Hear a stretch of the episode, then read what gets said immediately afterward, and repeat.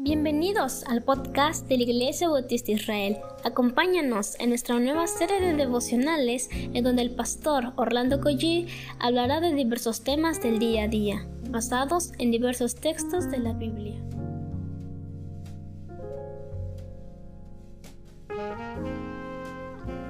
Damos muchas gracias a Dios por este día que comienza. Queremos orar, queremos comenzar poniendo nuestras vidas en las manos del Señor, pero vamos a, orar para ello, ¿no? Antes de seguir comentando. Señor, muchas gracias te damos porque cada día, Señor, es muestra de tu misericordia, de tu infinita bondad. Padre, yo te suplico por los hermanos que han salido a trabajar, que van a trabajar, Señor, te pido que los guardes en medio de la pandemia, Señor, te pido que les bendigas, que abras puertas, Señor, que tú proveas para las familias, Señor. Bendice a nuestros hijos, Señor. Bendice a nuestra iglesia, bendice a nuestros líderes, Señor. Y, también bendice a nuestros gobiernos, Padre. Te lo pido en el nombre de Jesús. Amén. Creo que se nos olvida muchas veces orar por nuestros gobiernos, pero debemos, la Biblia dice que debemos orar siempre por los que están ah, de responsables en el país, en el estado, en el municipio. Vamos a leer, eh, soy el pastor Orlando Collí de la Iglesia Dios Fuerte y de la Iglesia Israel. Estamos en el capítulo 10 del libro de Nehemías y nos acercamos al final de este capítulo. Dice versículo 38. Y que estaría el sacerdote hijo de Aarón con los levitas, cuando los levitas recibiesen el diezmo y que los levitas llevarían el diezmo del diezmo a la casa de nuestro Dios, a las cámaras de la casa del tesoro. Creo que cabe mencionar, y cabe bien la siguiente frase, aprovechando las oportunidades en tiempos difíciles. Tenemos que recordar que este tiempo en el cual vivió Nehemías y estos hermanos fueron tiempos muy difíciles no se nos olvide que hubo personas que se encargaron de oponerse a que se edificara el muro de Jerusalén, del templo, a que se restaurara la adoración, el servicio en la casa de Dios. No nos causa alegría cuando las cosas de la obra del Señor, hablando materialmente, hay un avance, se reparan las cosas, se pintan y queda o mucha mejor presentación. Hablando en términos materiales, ¿No nos llena de gozo el saber que nuestra iglesia está yendo para adelante, aún en medio de pandemia? Se pueden sostener los gastos, se pueden sostener al pastor o a los líderes o a misioneros en nuestra iglesia local y fuera de nuestra iglesia local. ¿No nos causa gozo esto? Pues bien, hermanos míos, tenemos que ver esto como una oportunidad para la iglesia. Aún en tiempos difíciles, tenemos que ver esto como una oportunidad de que la iglesia del Señor siga adelante. Y es precisamente este versículo que nos alienta a ello. Dice la palabra que estaría el sacerdote, hijo de Aarón, con los levitas cuando los levitas recibieran el diezmo. Cuando usted ofrenda y damos ofrendas al Señor, nuestros diezmos como una parte básica porque los del Nuevo Testamento somos llamados a ser más generosos, más dadivosos, más allá de nuestro diezmo. Pero el principio bíblico aquí es que estos recursos iban a servir para sostener la adoración en la casa del Señor. Y aún los que vivían de esos diezmos debían dar sus diezmos a la casa del Señor. El principio sigue vigente. Todas mis ofrendas, todas mis dádivas, todos mis diezmos han de servir para sostener el ministerio en la casa del Señor. En medio de la ruina, Dios estaba levantando los muros. En medio de la oposición, estos se aplicaron a buscar al Señor. Estos dijeron, vamos a sostener las actividades, vamos a levantar el culto al Señor, la adoración al Señor. Y esto implica estas ofrendas o estos diezmos que llevaron los hermanos.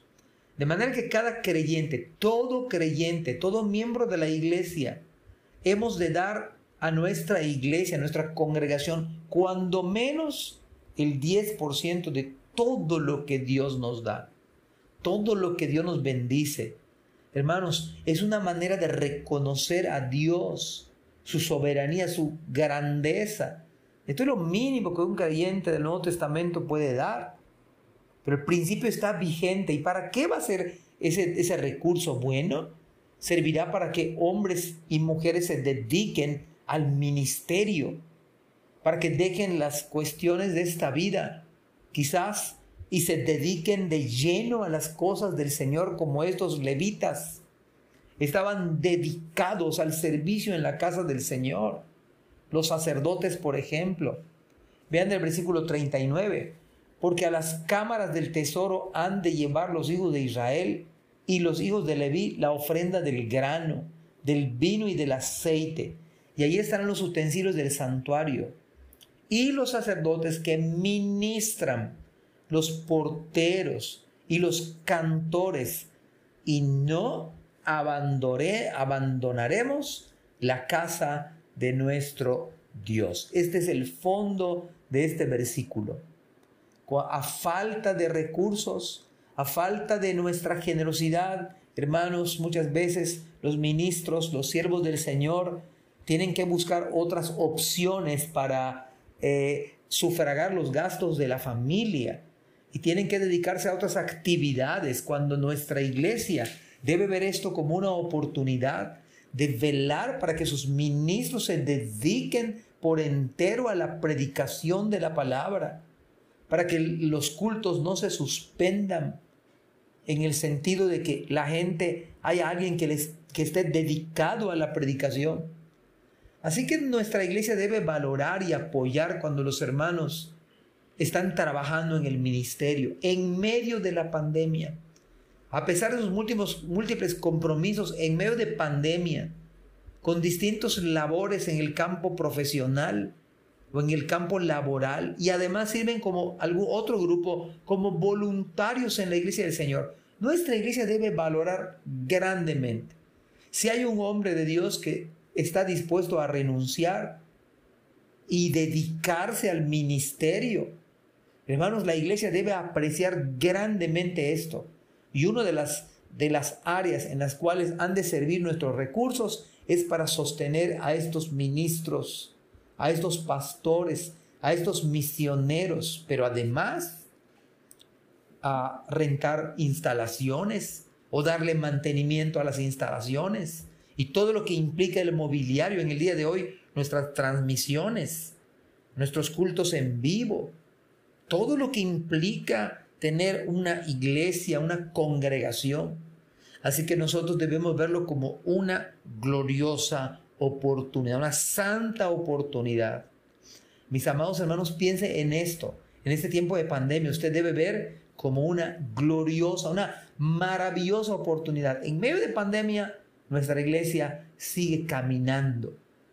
En medio de pandemia, nuestra iglesia debe continuar, debe seguir y toda la iglesia debemos ser generosos y dadivosos, con gozo, con alegría, sabiendo que se trata del adelanto del reino y para que de ninguna manera, de ningún modo, se abandone la casa de nuestro Dios, que es la iglesia del Dios viviente.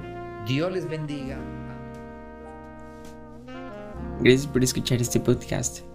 Te invitamos a compartirlo y a seguirnos en nuestras redes sociales para que no te pierdas el contenido que tenemos preparado para ti. También nos puedes encontrar en nuestra página web www.ibismerida.org y contáctanos al correo ibismerida.gmail.com. Gracias por acompañarnos. Hasta la próxima.